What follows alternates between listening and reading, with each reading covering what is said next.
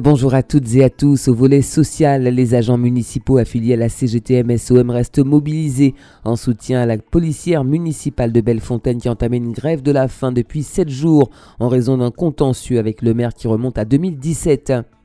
Suite au courrier du député Serge Letchimi adressé au préfet de la Martinique euh, sur la problématique des VHU, les services de l'État ont immédiatement réagi par le biais d'un communiqué.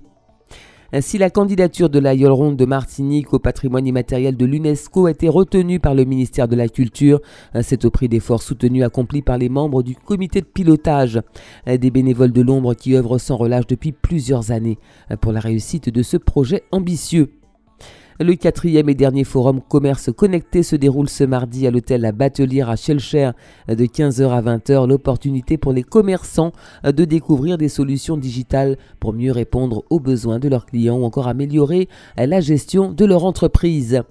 Et puis les violences intrafamiliales, c'est le thème de la journée d'études de l'Observatoire de la protection de l'enfance qui se tient ce mardi jusqu'à 13h à l'Institut martiniquais du sport au Lamentin.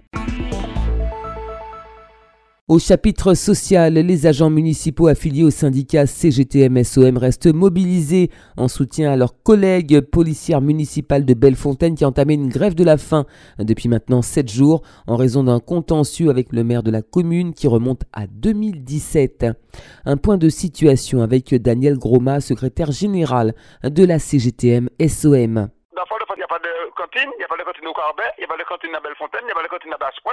Tout ce qui est PPM n'a pas de cantine chez aujourd'hui. Parce que simplement, euh, M. Ismaël n'est pas euh, euh, neutre libre, il, est, il fait partie d'un parti politique qui s'appelle le PPM. Pas conséquent pour nous. Le PPM n'est jamais monté au créneau. Parce que même s'ils disent pas qu'ils ils donnent tort à leurs collègues ils ont dit qu'il y a une femme, une mère de famille, qui était de mourir sur place et que la mère fait semblant de ne pas voir. On nous avait proposé un exercice médical le 12 avril. Ils sont, ils sont revenus à demain. Donc ils sont, ils sont quand même avancés. Maintenant, il y a d'autres choses qu'on demande. Monsieur Ismé a bousculé Mme Sardet, elle est tombée sur le dos. Le SAMU l'a ramassé, l'a amené au CHU.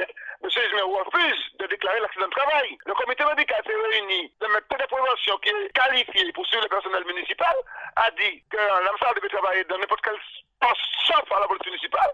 Monsieur Ismé métier qu'il veut que la dame retourne à la police municipale. Vous voyez bien que ce monsieur c'est un entité et que pour nous, euh, syndicats, ne va pas accepter qu'une femme retourne à la police municipale et puis, les, les choses recommencent demain matin. Et renseignements pris auprès des mairies de Basse-Pointe et du Carbet. Dans la matinée, les services de restauration scolaire fonctionnent normalement. En revanche, à Bellefontaine, la restauration scolaire n'est pas assurée et des perturbations sont à noter dans les écoles de Fort-de-France. Nous vous en parlions de notre édition d'hier en date du 5 avril. Serge Letchimi a adressé une lettre à Franck Robin, préfet de la Martinique, sur la problématique des VHU. Le député a notamment demandé aux représentants de l'État, je d'imposer aux concessionnaires la mise en œuvre d'un plan d'action pour résorber et prévenir cette nuisance. Un courrier qui n'a pas manqué de faire réagir les services de l'État. Dans un communiqué publié ce lundi, le préfet explique pour sa part que les résultats sont là. Il rappelle qu'en 2018, 29 communes sur 34 ont signé la charte d'engagement avec les constructeurs et 1735 VHU ont ainsi été enlevés. 22 communes ont choisi de renouveler leur signature de cette convention cette année et, euh, selon le préfet, l'ensemble des moyens déployés permettra euh, de collecter 10 000 VHU. Lors de son déplacement en Martinique, Franck Riester, ministre de la Culture, l'a confirmé. La candidature d'inscription de la Yole Ronde de Martinique au patrimoine culturel immatériel de l'UNESCO euh, bénéficiera du soutien du ministère de la Culture. L'AIOL a toutes ses chances puisque d'abord c'est le choix de la France de proposer ce dossier pour euh, l'UNESCO, pour le patrimoine culturel immatériel de l'humanité.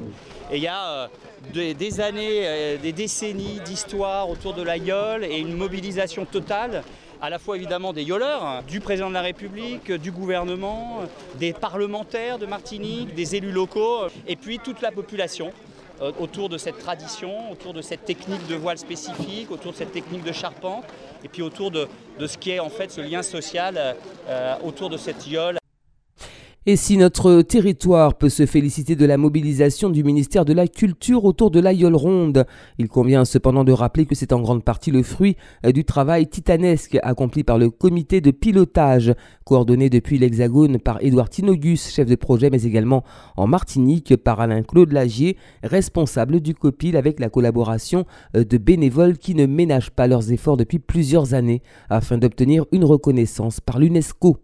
Alain Claude Lagier, responsable du comité de pilotage. Nous sommes arrivés au bout, au bout en tout cas de la partie française de cette opération, puisque notre dossier a été retenu et déposé le 25 mars dernier au niveau de l'UNESCO. Donc nous sommes particulièrement heureux.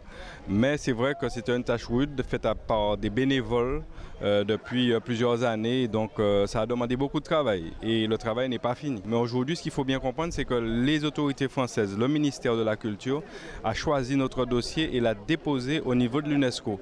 Maintenant, les services de l'UNESCO vont l'inscrire. Et puis, en 2020, nous aurons la réponse définitive de l'UNESCO pour savoir si notre dossier est retenu. Euh, mais en général, euh, cette partie-là devrait être un peu plus simple que la première. L'ultime forum commerce connecté se déroule ce mardi de 15h à 20h à l'hôtel Batelier à Schulcher, une rencontre organisée euh, par la Chambre de commerce et d'industrie de la Martinique qui souhaite inviter les commerçants à entrer dans l'ère du digital. Euh, cette quatrième rencontre s'adresse plus particulièrement aux commerçants du centre. En effet, euh, ces derniers sont engagés dans une dynamique de revalorisation de leur centre-ville. Le numérique bien utilisé peut être à ce titre un atout précieux.